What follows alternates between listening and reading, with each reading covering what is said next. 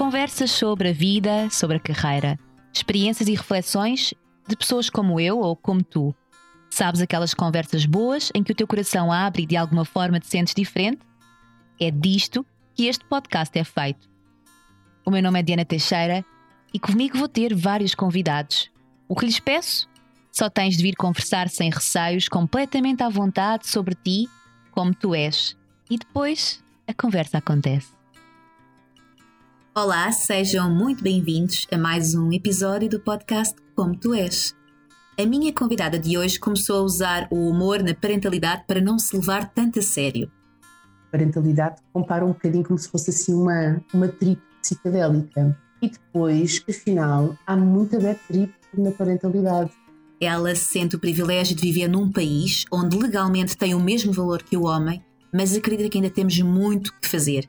E leva muito a sério questões ligadas ao equilíbrio trabalho-família, às desigualdades de oportunidades de carga de trabalho.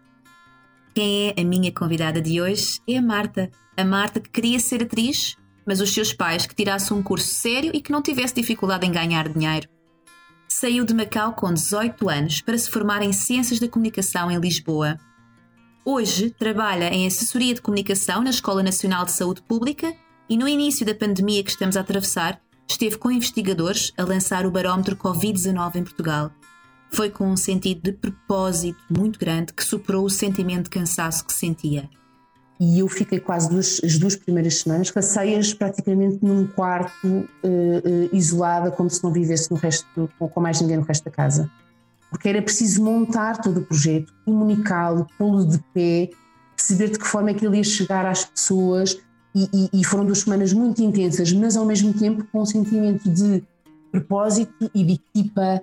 Eu tenho orgulho de ter comigo a Marta Salavisa, com quem tive uma conversa deliciosa e profunda que tão bem reflete o propósito deste podcast. Conversas sobre a vida e a carreira de pessoas como eu ou como tu.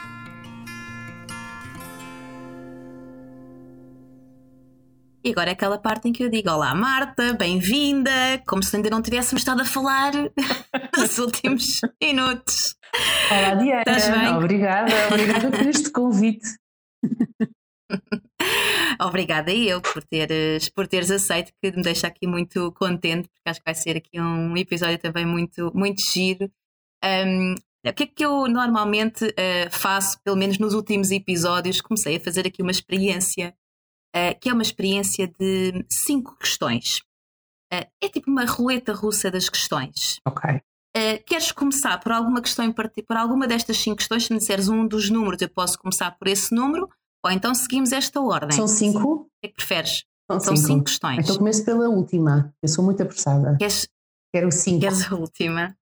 Tens a certeza? Ah, pronto. Agora a, já a última tô... é mais profunda. Agora já... Não, mas vamos lá. Então, então, a quinta pergunta que eu tenho aqui começa um, por te perguntar, vai começar por te perguntar um, sobre um podcast que tu ouves, Where Should We Begin, da Esther Perel, acho que é assim que se diz o, o nome dela, eu acho, eu acho, que ela é belga, viveu no, nos Estados Unidos durante, ou vive nos Estados Unidos uh, há muito tempo, é terapeuta de casais e tu já ouviste estes episódios de uma ponta à outra, segundo me disseste, me confidenciaste que é que pode ser uma dica preciosa que tu possas dar a todos os casais que nos possam estar a ouvir? O que, é que tu aprendeste? Bem, é que eu aprendi tanto, aprendi tanto e, e agora é difícil escolher uma. A Esther, cada vez que cada episódio é um aha moment, uhum. mesmo aqueles que eu acho que à partida não vão ter nada a ver com a minha vida.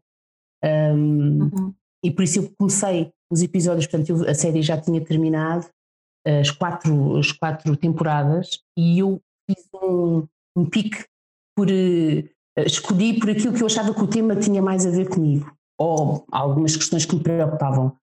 E depois esgotei isso e pensei: ah, pronto, olha, vou ouvir aqui uma outra qualquer que, que nada tem a ver comigo. E de repente percebi vidas completamente diferentes das minhas, problemas diferentes e, na verdade, são exatamente os mesmos que os meus. E por isso é difícil escolher, mas uh, opa, tem que ser daquelas muito básicas que toda a gente sabe, uh, que têm a ver com a escuta, a, a escuta do outro. Aquelas coisas básicas de que nem sempre aquilo que as pessoas nos estão a dizer significa aquilo que elas estão a dizer. Aliás, quase nunca. Basicamente, uhum. o que quer dizer é que o que nós devemos estar à procura, principalmente quando estamos, uh, quando estamos em situações de, de, de confronto, por exemplo, ou, ou, ou de, de, zanga, um, ehm, é muito útil, em vez de estarmos a ouvir o que a pessoa está a dizer, tentar perceber o que é que está por trás daquilo que ela nos está a dizer. Um, ehm, e isso dá insights muito interessantes, porque usamos nos sentir ofendidos porque ela diz e, e, conseguimos tentar perceber, ok, de onde é que isto vem, de onde é que ela vem. E isso faz com que fiquemos menos zangados com a outra pessoa, porque percebemos que não é para nós, é uma coisa da outra pessoa. Pronto, acho que foi assim uma, uma das coisas, entre outras mais picantes, que eu não quero começar agora faz por essa. Todo, e, fa... e faz todo o sentido, ela é absolutamente brilhante Uh, aliás, eu se, se tivesse que escolher um episódio de podcast que eu tenha ouvido uh, ao longo do tempo, um, ehm, e, e, já fiz, eu já tentei fazer esta lista, aliás, já escrevi. Uh, é um episódio em que ela fala com um dos meus psicólogos organizacionais preferidos, portanto, é a Esther a falar com o Adam uhum. Grant. E é absolutamente brilhante, são duas mentes um, ehm, que nos levam aqui a, a, pensar e repensar sobre, sobre coisas que se calhar são coisas básicas, sim, mas são, se, se quiserem, ouçam também, porque são, são, realmente são episódios espetaculares. Não, é, incrível. E, é incrível e da forma como sim. transportam para, para as outras. São em inglês, pronto. Sim, para... sim são em inglês. Uh, a forma como de repente és catapultada, porque é, é tão intenso, as vozes são reais, as, uh, os, as histórias também, mas as pessoas não são identificadas. Uh, é tão intenso e é muito, e é muito engraçado, parece que estás mesmo numa série a ver, a ver Uh, parece que estás a ver, Sim. na verdade estás só a ouvir, mas estás tão ligada às pessoas, é muito interessante. Os silêncios, quando as pessoas fazem os silêncios, uhum. ou quando percebes que há ali um momento de uma tensão emocional, é, é, é muito bom, gosto muito, muito, muito também. Para quem não, não tiver questões com, com a língua inglesa, é, é, super recomendável. Então, e agora? Temos mais quatro questões, já foste à última. Vou à primeira. Espero que seja a minha cor favorita. não, não, nada disso. Isso era muito básico. Então. Mas podia ser, mas podia ser. Então, António Variações. António Variações, tu disseste que era aqui uma pessoa que tu admiravas desde, desde sempre. Uh, e já lá vamos, mas não é por aí que eu quero uhum. começar. Eu quero te perguntar se alguma vez sentiste que o teu corpo é que pagou para a tua cabeça não ter juízo. Ah, todos os dias! todos os dias, coitado do meu corpo. O meu corpo quer muito. E faz um ótimo trabalho. Uh, mas tenho um trabalho muito dificultado com a minha cabeça que não tem juízo, todos os dias. Ah, é? Sim. Todos os dias. Todos os dias. E, e é engraçado porque tu precisamente eh, este ano, assim, a minha, o meu foco para 2021, além de tentar não apanhar Covid-19, é uh, tentar unificar. Oh, como é que eu ia dizer isto? Eu tive os últimos anos muito focada na minha mente uh, e na minha espiritualidade e deixei o meu corpo uh, um bocadinho de lado. E percebi muito rapidamente, nos últimos tempos, que, que, não é assim, que as coisas não funcionam compartimentadas. E então o meu foco para 2021, e está escrito, eu não faço, eu não faço as, uh, os desejos com as passas, até porque eu não gosto de passas, mas, mas uhum. faço intenções, que acho assim mais, não faço, não faço resoluções, é o que eu quero dizer, mas, mas, mas faço intenções, ponho intenções. E foram todas a mesma, que, que é para ser mais fácil, porque também já é meia-noite, a malta já não está já não está bem, então Mas faz as intenções mesmo, na meia, mesmo no dia Sim, eu penso, eu penso nela antes, penso, faço um processo de análise, eu adoro uh, balanços, análises, assim, as minhas Uh, e, e, depois, geralmente escolho uma e repito 12 vezes as 12 badaladas, que assim é mais fácil e pronto, e fica com mais força. E foi precisamente uh, integrar o corpo uh, nesta, nesta, nesta atenção uh, e dar mais atenção ao corpo, uh, que eu tenho um bocadinho de, de, parte. Como se fosse menor, e não é de todo menor. Sabes que no último episódio falámos com uma nutricionista. Quando sair esta nossa gravação, já, já também saiu a gravação que falámos, portanto, nem a propósito, porque sentimos mesmo, e, e eu defendo muito isto, que é temos que trabalhar as nossas várias vertentes, a forma. Nós somos todos um, não é? Tudo, tudo está uhum. interligado de alguma forma. As nossas áreas de vida, a nossa carreira mais profissional está ligada necessariamente com a nossa vida mais familiar, está necessariamente ligada com a forma como nós também vivemos a nossa espiritualidade. E a nossa espiritualidade está necessariamente ligada com a forma como cuidamos do nosso corpo e, portanto, também foi interessante, também trouxemos aqui uh, uma nutricionista para, um, para também falarmos um bocadinho sobre a sua carreira, sobre a sua vida e sobre este cuidar também uh, do corpo. Um, que engraçado, temos aqui as duas de, de seguida, pode ser, pode ser muito giro. Ok, então já fomos à quinta, à primeira e agora? Qual é que tu queres? Agora vamos, vamos seguir, vamos à segunda, vá. A segunda. Então, ainda há pouco falávamos sobre isto, uh, antes das pessoas nos começarem a ouvir, que é o famoso grupo de mães no Facebook, não é? uh, onde vemos algumas vezes a comentar uh, e sempre realmente com uma grande dose de humor uh, à mistura. Um, e a minha pergunta é: o que é que te faz rir na tua maternidade? É que me faz rir na minha maternidade. Olha, a minha incapacidade, hum, tenho muitas incapacidades na, na, na parentalidade, vá. Uh, muitas. E, e, e, então levava isso muito a sério no início, quando, quando fui mãe, uh, há sete anos, levava isso muito a sério, estas minhas incapacidades. Tinha assim uh, formatado algumas coisas que achava, e é engraçado isto, tinha formatado uh, e nem tinha percebido que estavam formatados. Portanto, eu, no, no meu entendimento, na altura, quando fui mãe, pela primeira vez, achava que estava desformatada, que era, estava aberta, que o que viesse se adaptava e, e, e, e, que a criança comandava e tudo isso. Portanto, achava que estava uhum. e percebi que afinal eu estava era numa escravatura do estar aberta e do estar, portanto, exigia tanto um, que a atenção uh, que o bebê guiava, que, que, que, o sono era tão importante, que a introdução alimentar era isto e aquilo, uhum. e portanto estava reunida daquilo que era a melhor evidência e, e, e, e fazer muito diferente daquilo que os meus pais fizeram nas coisas que eu achava que estavam muito, muito, muito erradas e, e antiquadas.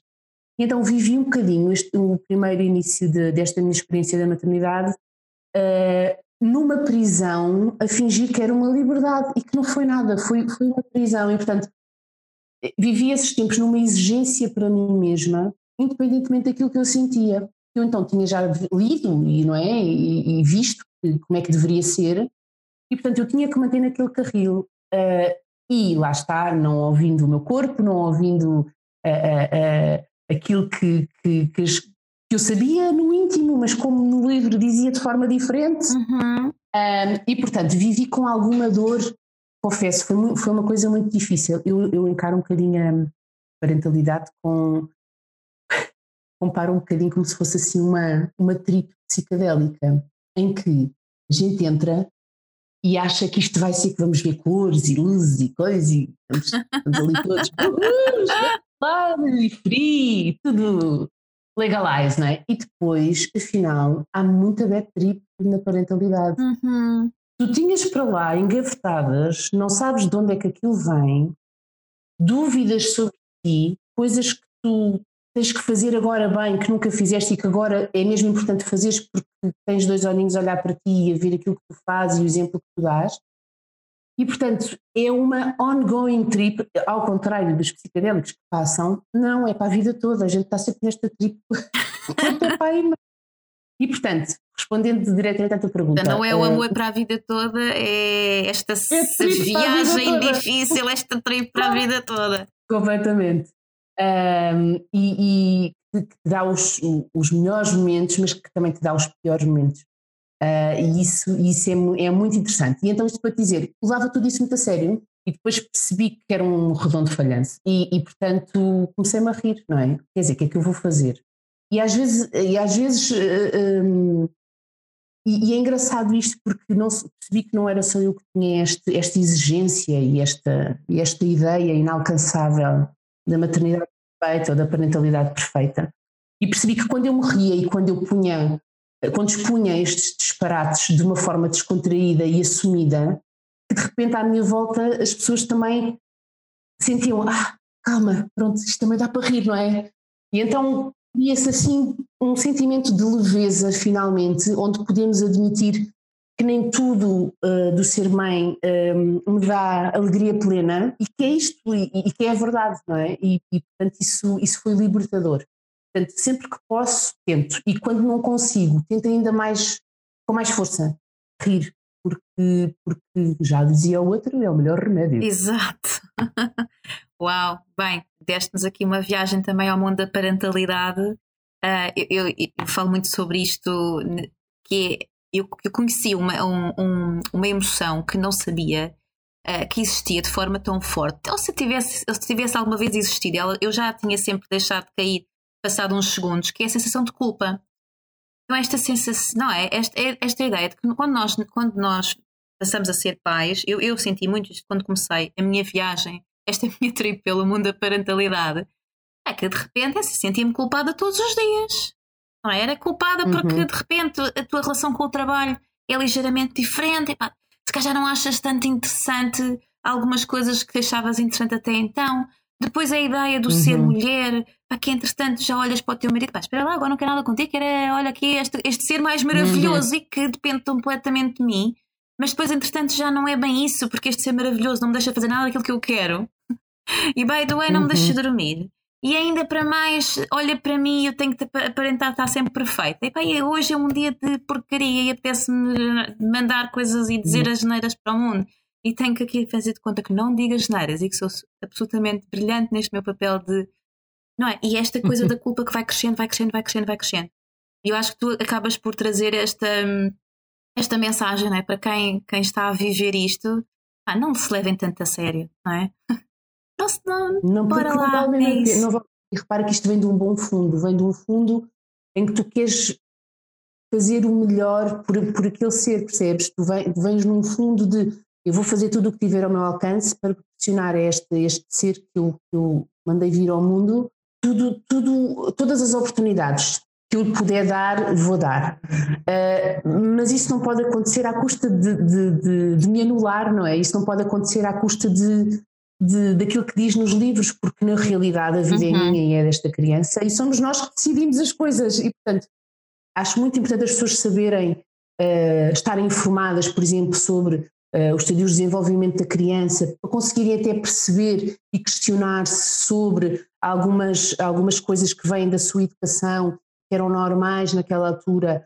Uh, e que não se pensava, ou que não se sabia, ou que não havia informação sobre elas. Portanto, que achávamos que as crianças podiam adquirir um, um certo número de competências quando na verdade não estão preparadas eh, fisiologicamente para as adquirir. Uhum. eu acho importante as pessoas terem informação e saberem o que poder contar. Mas depois há outras coisas dentro do âmbito daquilo que é a tua opção pessoal, do teu, do teu, da relação que tu queres desenvolver com a tua criança, que é uma coisa muito pessoal e que não vem nos livros. E, e, e, que, e que cada ser é único, tu és única e os teus filhos são, são seres únicos, e, portanto, é coisa que tens que definir caso a caso, de forma única. E, saber navegar nisso, não é? É, é um desafio muito, muito interessante. E é normal que a gente não acerte logo à primeira, porque, quer dizer, foi a primeira vez que filmei.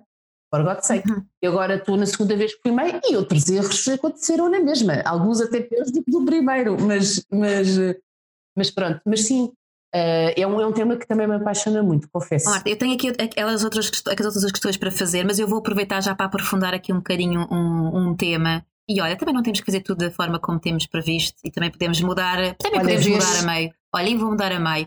Uh, isto porquê? Porque tocaste aqui nestes Exato. pontos, este, este, tema da parentalidade também, e há pouco até me corrigiste quando eu te perguntei maternidade, tu disseste parentalidade.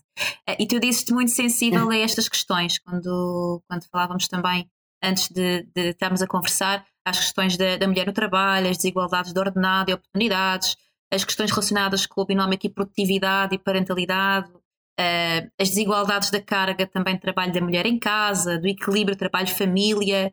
O que é que tu, para ti, no meio destas coisas, qual, o, o, que é que estás à procura de mudar no mundo ou como é que gostavas que o mundo estivesse diferente hoje? Eu ando sempre entre. Um, uh, estar muito positiva relativamente àquilo que já conseguimos alcançar, porque felizmente tenho o privilégio de, de viver num país onde, pelo menos legalmente, eu tenho o mesmo valor que, que, o, que o homem.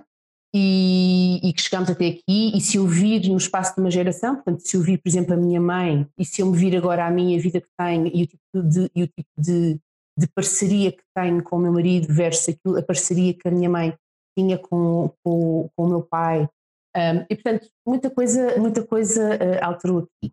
Uh, e portanto, fico, fico contente com essas uh, vitórias. Agora, cada vez que eu penso, estamos tão longe ainda, e porque estamos, porque estamos, ao contrário de muita gente, muita gente pensa, estamos. Um, e depois volto outra vez a ter uma espécie de fé uh, ou de esperança, vá. E é, eu tenho dois filhos, e tenho um filho rapaz e tenho uma filha rapariga, e, e, e percebi que estas coisas vão lá pela educação. Algumas das coisas têm que ser forçadas, como por exemplo a questão das cotas, uh, que é muito, que é, que é uma coisa que ainda é debatida, acho eu, de uma forma pouco. Uh, vamos cá ver, ninguém gosta de cotas. Eu, eu, eu, eu, também não, eu não gosto de sentir que estou num cargo de, de, de, poder, ou político, ou seja o que for, porque havia lá um lugarzinho que só podia ser ocupado por, por mulheres, não é? Ninguém gosta, ninguém gosta disso, não é? Uh, acho também que não estou, se calhar, entre isso e a manter-se uma cultura que demora uh, a alterar e mais não sei quantos anos para haver uh, igualdade ou equidade nisso, igualdade nisso, é, fica muito difícil. E, portanto, se calhar, prefiro forçar a barra para não ter que esperar tanto tempo para chegar ao objetivo que eu acho que deve ser aquele que o standard que devemos exigir. Mas isto para dizer, tenho um filho e tenho uma filha, e, portanto, passa também por mim, a, minha, a responsabilidade minha também, educar estes, estes dois seres de, de géneros, de géneros diferentes uh, para, uh, para o feminismo, quer o rapaz, quer a rapariga. E, bom, e não só os meus filhos e toda a gente que, que, que se atravessa, levam se atravessa no meu caminho, levam, levam logo o feminismo. Ah, I'm so sorry. E, e, e, e às vezes, e, e, é verdade, é verdade, eu, eu reconheço isto, às vezes é, é de uma forma um pouco uhum. combativa, mas desculpem lá se eu estou a incomodar alguém, não sei, por querer ter os mesmos direitos que os homens, peço desculpa a alguém. Portanto, eu, eu percebo que esta postura uh, que, que, e esta graça que fiz agora eh, pode ser uma postura que, que, que não seja muito um, diplomata ou, estra, ou, estratégica às vezes, e eu até sou muito apologista em daquele ditado de que não é com vinagre que se apanham moscas. Mas há coisas que, não sei, estamos em 2021, já vamos lá assumir que não dá para ser uh, de outra forma já, não é? Quando fui, quando, lá está, quando fui mãe, uh, eu obviamente já tinha pensado nestas questões e também fui educada por uma mãe uh, que dentro da disparidade de carga de trabalho que tinha em termos familiares, dentro disso era uma feminista e portanto eu já fui educada num, num sentido uh, em que coisas como muito, muito óbvias para, para a minha mãe, que até me chocavam às vezes no início, porque, porque as minhas amigas não tinham essas conversas com as mães delas, que a minha mãe me, me, me falou, por exemplo, relativamente cedo, na questão uhum. do prazer feminino, uh, que foi uma conversa altamente desconfortável, digamos, não é? Tenho que admitir que foi. Um, e falou-me a mim no prazer feminino com o meu irmão sentado ao, ao, nosso, ao meu lado. E, portanto, era, foi uma conversa que era tida tanto para mim como para o meu irmão. E, e da importância de conhecer o meu próprio corpo e da importância de, de, de, de depois, quando tivesse um parceiro um, sexual que, que, que, não tinha a mesma conjuntura que eu e que, portanto, que era também minha responsabilidade saber uh, guiar esse parceiro. Portanto, esse tipo Uau. tipo de este tipo de abordagem, este tipo de conversas foram tidas comigo e com o meu irmão, sempre os dois muito enfiados, não é? O meu irmão então desgraçado mais novo que eu, uh, olhar para o tapete uhum. da sala, não é? Que idade é que terias na altura, recordas? E que ia ter, sei lá, se calhar. É só para eu preparar para estas conversas. 14 anos, claro. sim.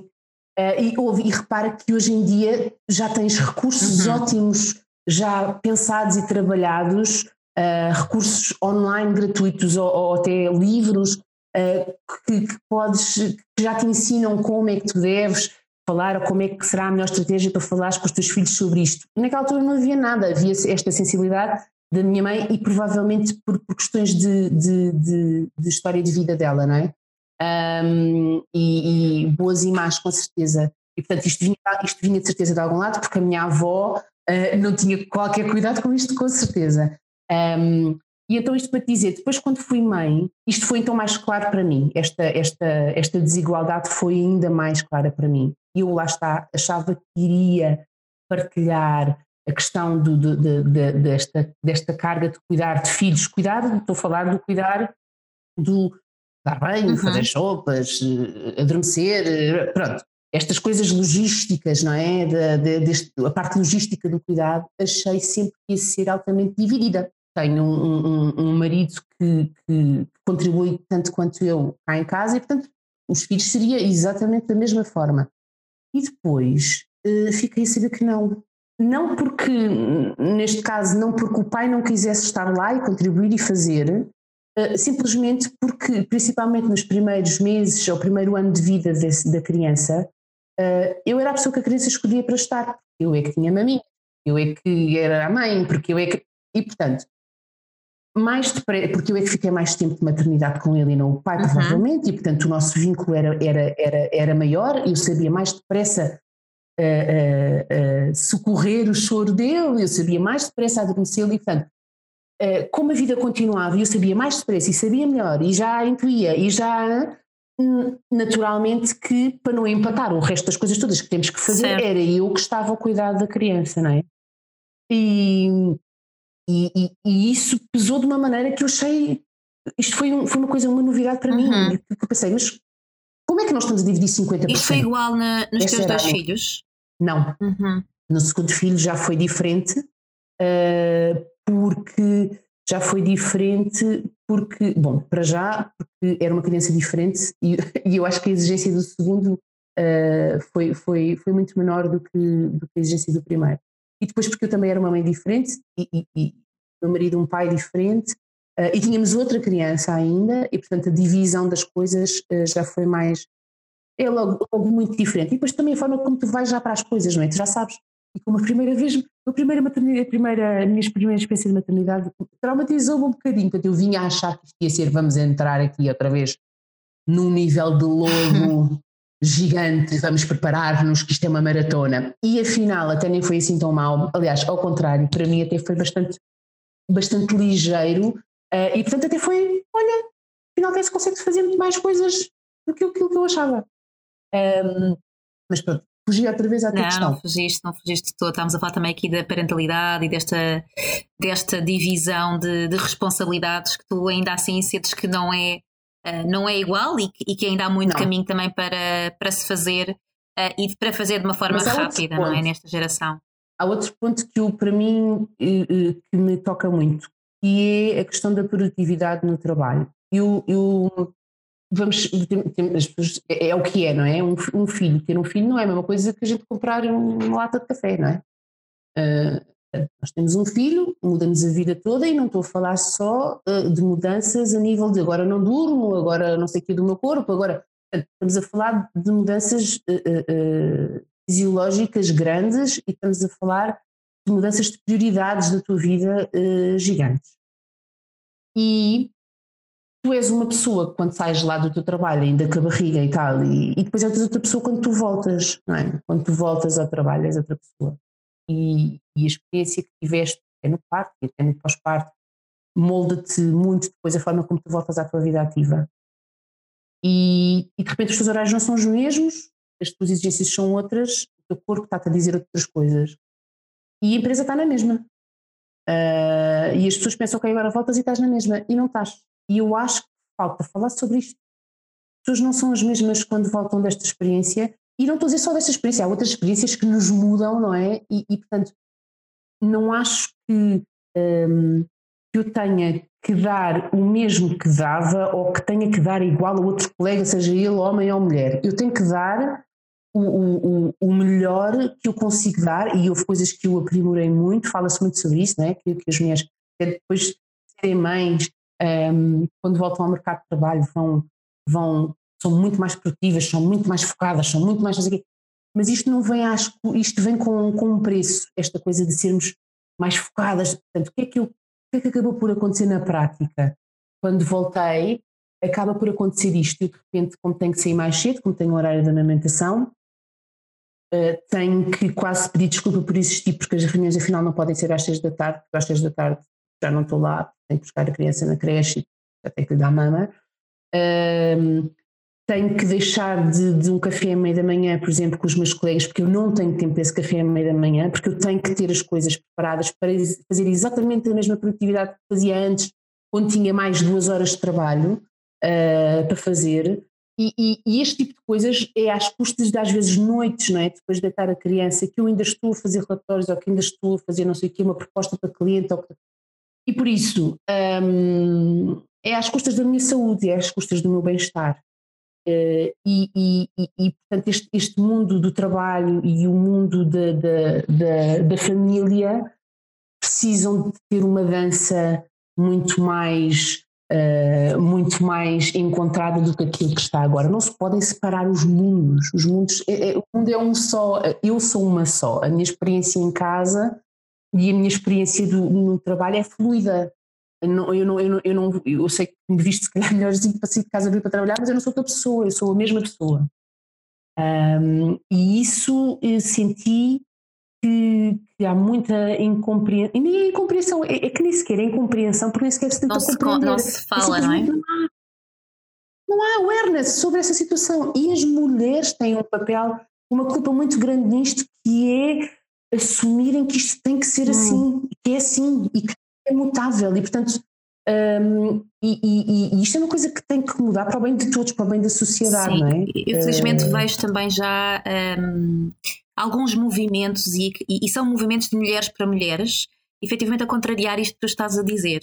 Um, e acho que estes movimentos de mulheres para mulheres deviam ser da sociedade para a sociedade, não é? E, e deixarmos de ter esta luta e esta conversa como uma coisa mulher para mulher, como uma coisa feminista, acho que é uma coisa da humanidade e é algo que nós temos que tratar como algo que é importante para a continuidade uh, que temos até da nossa própria espécie, da forma como vivemos o nosso planeta, etc. Portanto, isto agora dava aqui para irmos por, por um caminho aqui muito, muito, maior, mas felizmente, e lá está, uh, se olharmos para isto na perspectiva do copo meio cheio, já há estes movimentos. Há um conjunto de movimentos, há um conjunto de empresas que também se começam a dedicar a pensar sobre isto, um, ehm, nomeadamente a pensar nos regressos, a pensar no equilíbrio um, que eu, eu, já defendi aqui também, que acho que é um desequilíbrio constante e que temos, temos que tratar este, este equilíbrio como um desequilíbrio constante.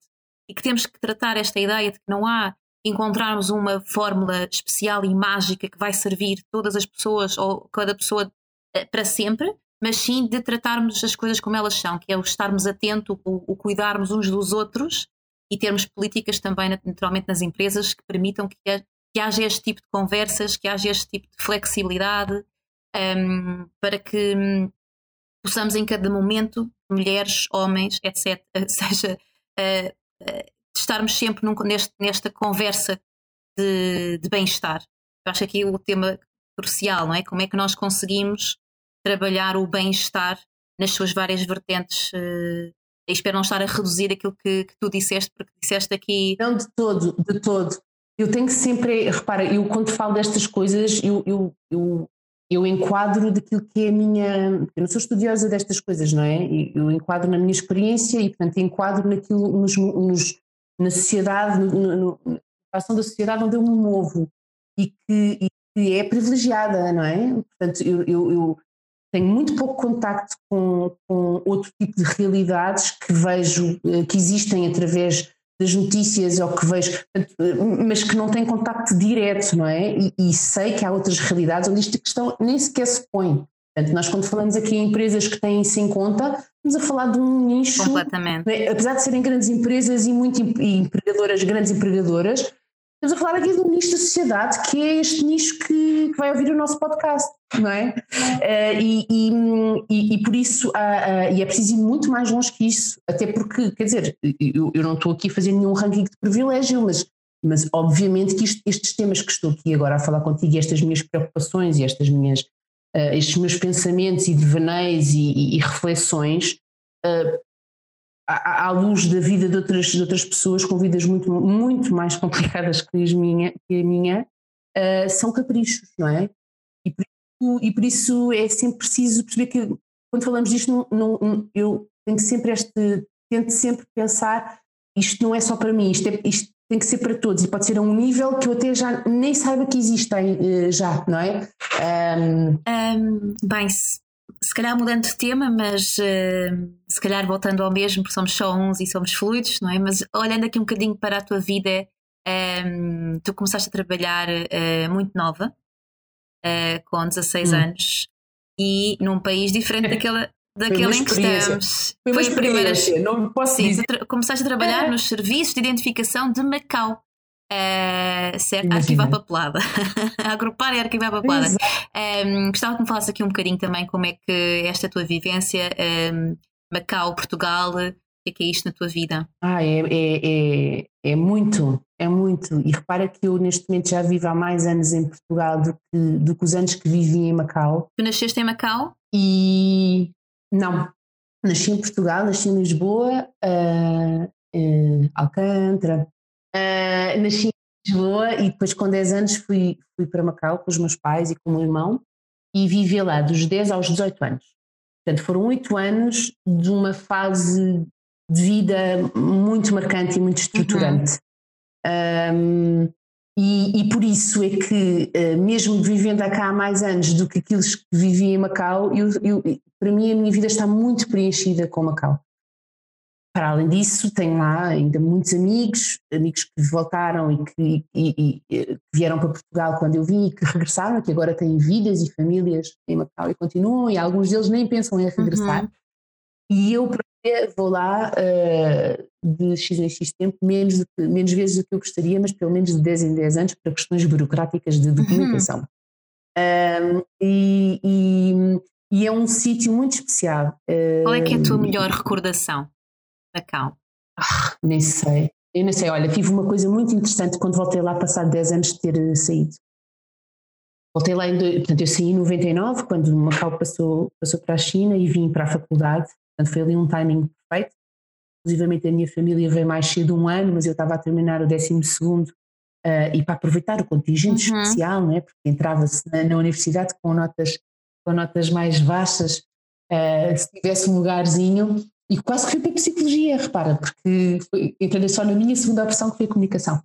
Uh, e, e, e, e, quando volto a Macau, 10 anos depois, em 2009, não volto sozinha, volto já com, com, com o meu marido, na altura uh, uh, foi a primeira vez que ele, foi a Macau, e foi comigo. Eu ia muito contente porque ia mostrar-lhe eh, onde estava, o que tinha vivido, as pessoas, os cheiros e tudo. E quando eu aterrei, uh, quando aterrei em Hong Kong e depois venho o barco para Macau e chego, chego no jet foil a Macau, assim que saem e se abrem as portas, os cheiros, os, os, as cores, os sons, tudo, tudo, é, é, foi uma, foi um, eu nem sei, parece que fui possuída uhum. por uma, por uma coisa que eu, eu, eu tive sentimentos que eu já não me lembrava que, que, que os tinha lá dentro, coisas, recordações, à medida que eu passava nas ruas uh, e eu ia ouvindo chinês, eu, eu, eu, nunca falei fluentemente chinês, uh, sabia o típico, não é? Uhum. Contar, o obrigada, quanto custa, Coca-Cola, tabaco, essas coisas assim. E sei, obviamente, os palavrões, claro, não é? Sempre. Esses, esses Os primeiros, se calhar até antes dos outros. Sim, primeiro, antes dos números. Exato. Um, e, e, e, portanto, sei muito pouco. E depois, à medida que, quer dizer, há 10 anos já depois em Portugal, fui esquecendo muitas palavras, muitas coisas. E eu ia andando nas ruas, as pessoas iam falar, eu ia ouvindo as pessoas a falar chinês, e eu parecia que o cérebro se ia construindo, e eu já sabia cada vez mais palavras, já me lembrava de cada vez mais palavras. Era uma coisa, foi uma coisa muito, foi uma experiência muito, muito boa de voltar a casa. Que foi uma coisa que me, que me custou quando saí de Macau e eu queria vir para Portugal, eu, eu estava muito entusiasmada por voltar, portanto não saí, saí com pena, não é, de fechar um ciclo, estou muito feliz, mas vinha cheio de vontade de abraçar um novo desafio e de vir para Portugal, Portugal, este Portugal que eu adorava, uh, neste coração imigrante, eu me senti mesmo Sim. isso, esta, adorava tudo o que era Portugal. E portanto vinha para Portugal e, e começar uma vida nova, faculdade, universidade, vivia assim os meus pais, porque os meus pais depois quando vieram, foram viver para o pé e eu vim em Lisboa. E então, Estás em Lisboa houve, sozinha?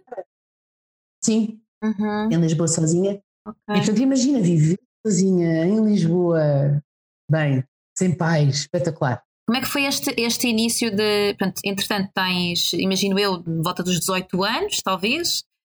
um, Sim, 18. 18 anos, né? aliás, 10 anos, voltas, viveste lá 8 anos, e entretanto tens aqui, estás em Lisboa, estás na faculdade, começaste por dizer que estás em comunicação. Como é que foi primeiro escolher comunicação, escolher um curso estando do outro lado, no outro lado do mundo?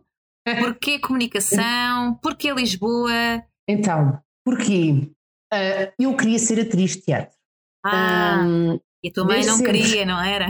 Ai, a minha mãe não queria. Quer dizer, a minha mãe não queria em, em segredo. Ah. Porque ela dizia que queria, queria, mas ela não queria. Aquelas coisas de eu quero muito que faças aquilo que tu gostas e que estás feliz, mas, mas... que sejas miserável e, e, e, e, que tenhas dificuldade em ganhar dinheiro e olha, pronto. Portanto, há assim esta, esta. E então eu acho que a minha mãe sempre, sempre me apoiou nesta questão do teatro, sempre foi super fã. Um, até chegar aí ao décimo ano, quando ela percebeu que isto não estava a mudar. Eu achava que, e que eu já estava a fazer contas, que vinha para o Conservatório de Teatro em Portugal e que já me estava a informar e que já estava, portanto, já estava muito decidida que era por este curso. E aí ela começou a preocupar e começou a fazer uma espécie de campanha secreta. No fundo, começou a fazer uma espécie de. Um, a tentar dizer: olha, aqui outros cursos estão giros também tem não sei o quê. Olha aqui outra coisa, até pode, depois podes fazer teatro assim em part-time, não é? Podes. Pronto. E isto não me interessava minimamente, eu não via sequer outra hipótese, outra vida. Um, e a minha mãe, às tantas, nestas conversas, houve algumas conversas mais acesas, quando ela percebeu que este nudging não estava a dar e, portanto, que tinha que ser mesmo quase imposição parental, e tivemos assim confrontos uh, grandes, não é? Imagina, eu adolescente, não é? E basicamente o que aconteceu foi, a minha mãe fez uma, uma, um contrato comigo. Foi aqui esta base onde nós nos encontramos. Ela disse-me, fazemos assim, tiras um curso normal, e eu acho que ela disse mesmo isto, normal. Tiras um curso normal numa universidade, aquela tu escolhes, escolhes o curso que tu quiseres, escolhes o curso superior que tu quiseres. By the way, o curso de teatro é curso superior. Mas, uhum. Escolhes o curso superior que tu quiseres. Um, e o banco desse curso. E a seguir, quiseres continuar a, a ir para o conservatório, eu banco do conservatório mais três anos. E eu disse, okay, vou comprar a paz, vou aceitar isto, mas não vou sem segredo. Portanto, eu agarrei livrinho, tínhamos uns livrinhos uh, que diziam todos os cursos que existiam em todas as universidades. Sim. Havia lá um curso que dizia cinema. E eu pensei, olha, estás lixada agora não vou para o teatro, vou para o cinema, mas quer fazer a mesma coisa que o teatro, eu vou para o teatro. E então o que aconteceu foi, o curso na verdade chama-se Ciências da Comunicação, e depois tem várias vertentes ou variantes, jornalismo que é aquela que é mais conhecida, depois tinha a parte empresarial, de marketing e publicidade e tal, e cultura e tinha cinema. E assim foi. E então disse-lhe que ia para a comunicação, portanto nunca falei na questão do cinema, disse que ia para Ciências da Comunicação, na Universidade Nova de Lisboa, pronto, e assim foi. Foi por isso que eu eu fui para Ciências da Comunicação. Um, e acabei mesmo pois. por tirar cinema. E acabaste mesmo por tirar cinema? Acabei mesmo por tirar a variante de cinema, mas depois tirei outras variantes, porque, porque na realidade uh, o que aconteceu foi que quando eu terminei o curso, estagiei, tínhamos estágio obrigatório, três meses, estagiei. Uh, a oportunidade que me surgiu foi em marketing e comunicação. E eu pensei, why not? Vamos lá, eu, por mim eu gosto de tudo. E é verdade, eu tenho esta, tenho esta facilidade, às, às vezes dificuldade, outras vezes, e é de me interessar por muitas coisas. Uh, nunca fui, para além do teatro, nunca fui uma pessoa muito específica, só gosto disto e não gosto daquilo. Não, geralmente depois, quando acabo por descobrir as coisas e fazer algumas é rara coisa que eu digo, não gosto nada de fazer isto. E então fui estagiar e foi muito engraçado porque gostei, uhum. da experiência que tive nesse estágio. Eu tinha deixado cadeiras atrasadas, e aí é tal história como tu me perguntas, então como é que correu esse primeiro ano, sozinho, uhum.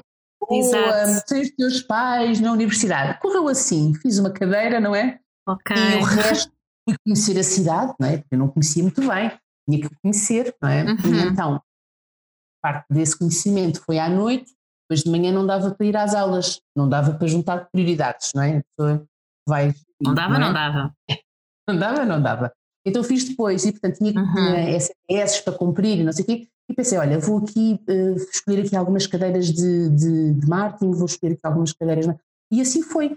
E acabei por descobrir que era uma área que eu também gostava muito. Porquê é que eu não fui para o teatro, não é? Uhum. Ou para o cinema? Ou para o cinema. Para o cinema, por acaso, olha, saiu-me bem furado, porque eu, eu, tinha, tinha esperança, nos meus 18 anos, que aquele, aquela parte do cinema fosse assim mais prática. Portanto, eu estava a imaginar-me ação, não sei o quê, e lá estava eu. Sim. E pronto, e cadeiras práticas, mas na verdade, ser, vamos lá recordar, chama-se Ciências da Comunicação. A ciência. Pata ciência. Portanto, foi muito, adorei o curso, adorei o curso, o curso foi excelente, não, não, não mudaria por nada faria exatamente o mesmo percurso. Aprendi coisas, e, pronto, e gosto muito de cinema, na verdade, e aprendi coisas a, a apreciar uh, coisas no cinema que não teria aprendido caso, caso não. De outra forma. E de outra forma. E, então portanto, o teatro, então e o teatro. Então o teatro. Comecei a Onde é que fica o teatro? Estagiar. Não chegaste a ir para o conservatório não, a seguir? Não cheguei. Então o que é que aconteceu? Uh, depois do estágio ofereceram-me emprego e, e pago e estas coisas de. Eu sei que o contato que tinha feito com a minha mãe era esse, eh, de ela me bancar o conservatório. O conservatório não dava para fazer à noite na altura, não sei se agora já dá, mas vou saber, porque ainda não desisti de ser atriz, vamos lá ver. Muito bem, nunca desiste dos seus sonhos. Exato. Um, mas, mas não havia à noite, era, era, era diurno e portanto eu não, eu, não conseguia, eu não conseguia fazer à noite e estava-me a saber muito bem receber o meu próprio dinheiro. Portanto, eu não sei porquê, os meus pais nunca me fizeram esta coisa de. nunca me esfregaram na cara. Ah, fora às vezes o meu pai que imprimia um Excel onde tinha as linhas, tudo, tudo aquilo que já tinha investido em mim e que usava comigo a dizer, Ui. a dizer que depois tinha que pagar isto mais tarde, quando ele fosse melhor. Uh, mas mas uh, a independência soube muito bem. E ganhar o meu dinheiro uhum. soube muito bem. Foi uma sensação. Uh, não, nem sei explicar, mas foi uma espécie de agora sou adulta, foi uma, uma libertação grande e eu não queria voltar a depender dos meus pais, não queria. E portanto fui fazendo teatro sempre ao longo da faculdade, uh, estive sempre em grupos de teatro, um, fiz teatro depois da faculdade um, uhum. e, e, e, não, e, e, como estava entusiasmada com esta nova área da comunicação e do marketing e destas coisas todas, foi um, foi um sonho que estava. Ou seja, nunca achei que demorasse um tempo para voltar. Achei que, ok, mais um ano e volto.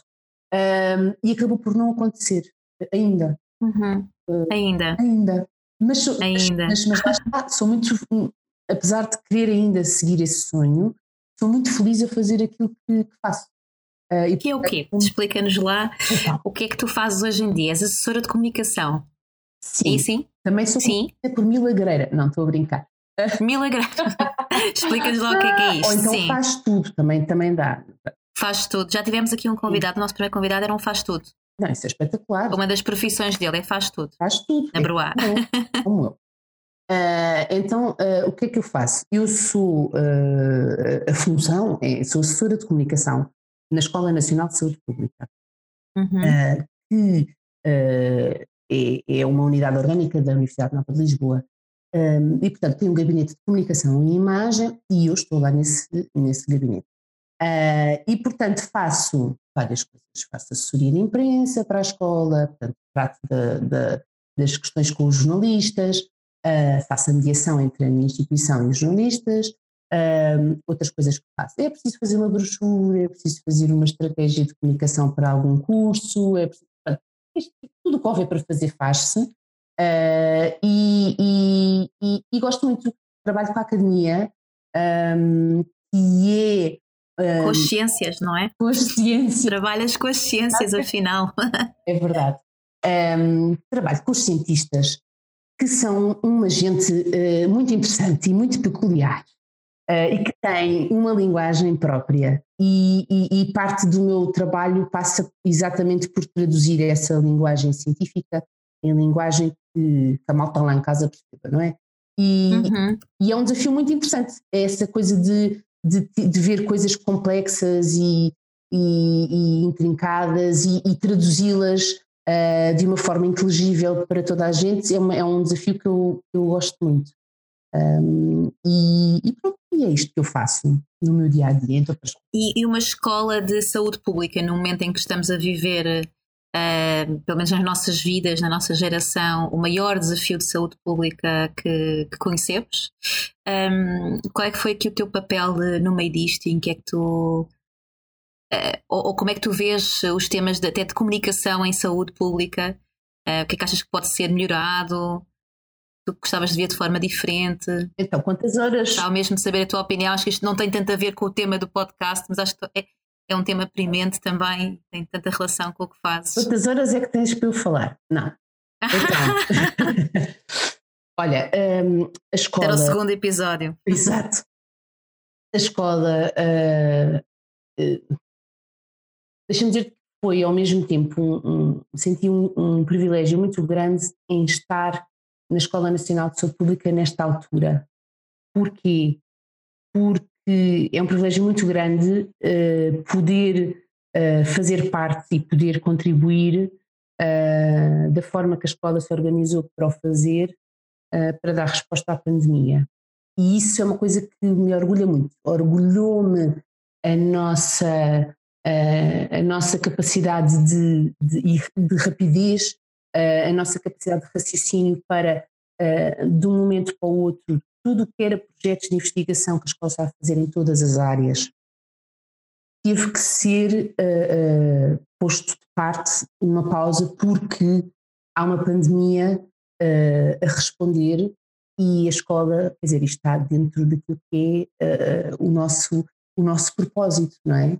Eh, nós formamos uh, os médicos de, de, formamos médicos de saúde pública em, Portugal, nós formamos uh, as pessoas que estão, grande parte das pessoas que estão à frente de, do sistema de saúde e por isso, e fazemos investigação que, no sentido para contribuir para a melhoria da, da saúde das pessoas. E portanto, obviamente que todos os nossos esforços e, e, e ter um vírus desconhecido e, e ser um, um desafio uh, completamente desconhecido, todos os esforços que a ciência pudesse, tudo, o que a ciência pudesse dar para ajudar a combater esta, esta ameaça global um, era pouco. E, portanto, foi isso que a escola fez. A escola reorganizou-se num tempo recorde para poder dar resposta naquilo que podia e naquilo que sabia e naquilo que fazia melhor. Uh, e, portanto, reuniu todos os investigadores, fez-se um grupo de investigação grande e, e, e, eu estive com eles no olho desse, desse furacão, a reorganizarmos, pensar, ok, com os nossos recursos, com aquilo que temos, o que é que podemos contribuir, o que é que faz falta neste momento. E criámos um, vários projetos, um deles uh, que, tem, que tem assim mais expressão a nível mediático é o Barão de Covid-19, que é basicamente uma, um, um, um projeto de investigação com várias áreas que vai acompanhando e analisando a, a pandemia em Portugal e em comparação com outros países à medida que ela vai acontecendo e pondo cá para fora, não só em termos de, de, de informação uh, para as melhores políticas públicas, mas também de informação para o cidadão.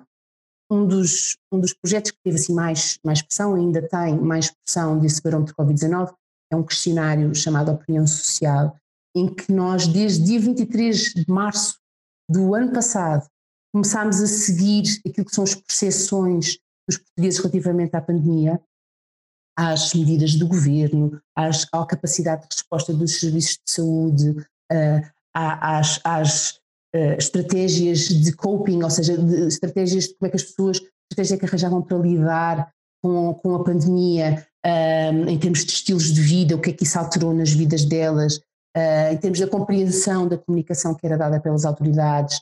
Um, e, portanto, estamos a seguir, e, e, e, e, portanto, isto, o que é que isto faz? É um projeto que tem uma componente que eu gosto muito, que é dupla. Uma delas é, obviamente, fazer, dar informação sobre aquilo que está a passar, mas a outra é, quando ela aparece na comunicação social, as pessoas veem uma notícia a dizer X pessoas sentem-se, na altura do confinamento, X pessoas sentem-se assoberbadas no confinamento com os filhos e o trabalho e, e, e, e, e, o consumo de, de medicamentos ansiolíticos antidepressivos está a crescer e as pessoas sentem que uh, se, há mais dias em que se sentem agitadas e cansadas e a partir do momento em que começam a surgir essas notícias as pessoas revêem-se e pensam ok, ok, não sou só eu, não sou só eu que estou, tem este, tem este efeito na pessoa individual que lê nas notícias aquilo que está a sentir e aquilo que está a passar por exemplo, quando foi, foi muito interessante perceber e assustador e ao mesmo tempo uh, uh, interessante quando fizemos um, quando percebemos que, que, esta pandemia estava a acentuar as desigualdades um, em saúde das, da, da, população e que as pessoas com menor rendimento ou com, ou com em situações mais desfavoráveis em termos socioeconómicos estavam a arcar duplamente com as consequências desta pandemia e, portanto, as consequências não só sociais e económicas, mas as consequências em termos, por exemplo, de saúde mental. E, portanto, quando isso veio a lume, e que foi através, a primeira vez que veio a lume foi através da, da escola, com dados, não é? Tivemos uma, uma, uma resposta da população em geral a rever-se nisto. Portanto, as pessoas comentavam nas caixas de comentário das notícias, mandavam e-mails para o barómetro, Uh, uh, uh, porque se reviam naquilo. E é muito uhum. importante as pessoas saberem que estão a ser ouvidas. Portanto, houve esta coisa como se fosse a voz, a voz de, das pessoas a, a, a, ser refletida, no fundo, na ciência. Ao mesmo tempo, as pessoas que respondem ao questionário estão a contribuir para a ciência, são agentes de saúde pública. Portanto, estas dinâmicas eh, são. Disto foi uma coisa que, que me deu muita. que me deu muito muito ânimo para continuar, apesar de um cansaço gigante, porque eu, eu posso partilhar contigo que as primeiras duas semanas do primeiro confinamento, nós éramos quatro cá em casa, né, os meus dois filhos e o meu marido, e eu fiquei quase duas, as duas primeiras semanas, que foi quando estávamos a montar o Barão dos 9, passei-as praticamente num quarto uh, uh, isolada, como se não vivesse no resto, com, com mais ninguém no resto da casa. Porque era preciso montar todo o projeto, comunicá-lo, pô-lo de pé, perceber de que forma é que ele ia chegar às pessoas e, e, e, foram duas semanas muito intensas, mas ao mesmo tempo com um sentimento de propósito e de equipa e estávamos todos mortos, mas estávamos todos ali por um, por um sentido. E isso foi uma coisa que deu, um, que deu uma grande, um, em termos de, de, de, de trabalho, uh, deu um grande sentido um, às pessoas que colaboraram nesse, nesse projeto nessa altura. Agora já está ongoing e, portanto, Sim. É, é, é, é difícil da mesma, mas, mas, uhum. mas não é tão trabalhoso. As coisas, a máquina está oleada, quer dizer, é diferente, não é montar, não é montar de novo. Boa. Uau. Bem, agora foste falando e olha, fui-me arrepiando aqui deste lado e, e acho que me resta, Marta, dizer-te muito, muito obrigada por, uh, por teres vindo aqui à, ao nosso podcast, ao nosso, talvez é, é meu, é nosso, é, olha, é de quem ouvir. Um, Levaste-me aqui a refletir, não é? Que é, e, e se há, uma há, há várias, muitas mensagens com que eu fico deste, deste episódio, e certamente quem estiver a ouvir pode ficar com outras, com as mesmas ou com outras, uh, mas há uma que parece aqui sempre uma, uma coisa que vai aparecendo ao longo da, da tua conversa, esta ideia de privilégio versus o olharmos para o mundo, não é? Olharmos de uma forma muito mais alargada do que desde a nossa caixinha de fósforos em que vivemos a nossa realidade, não é? O que é que é isto e como é que nós podemos incendiar mais uh, outras realidades? Como é que podemos sair desta caixinha de fósforos e, hum, e pensar como é que chegamos a mais pessoas, como é que mudamos efetivamente mais realidades no sentido de mais uh, mais positivo em tantas frentes diferentes que ainda há para construir aqui um mundo, um mundo melhor. E Marta, obrigada por também fazeres parte disso, seja onde for, seja na forma como olhas para a maternidade, para a parentalidade, uh, para a saúde pública, para a comunicação em saúde pública. Um, e obrigada, obrigada, obrigada, obrigada, obrigada. Olha, obrigada, Diana. Foi, foi uma boa conversa. Gostei muito, gostei muito até de refletir, uh, uh, de expressar coisas que, que estavam aqui soltas e, portanto, condensá-las. Obrigada também por me teres feito pensar uh, nelas e, e, e, pela oportunidade de, de as poder expressar. Desejo-te muita, muito sucesso com este podcast, conversas muito agradáveis uh, e muito um, vulneráveis. Portanto, obrigada por isso. Sim, é uma das, um, um dos, uma das conversas-chave, uma das palavras-chave, digo, deste, deste projeto, é a vulnerabilidade e a coragem associada a isso também. Sim, sim, é Obrigada.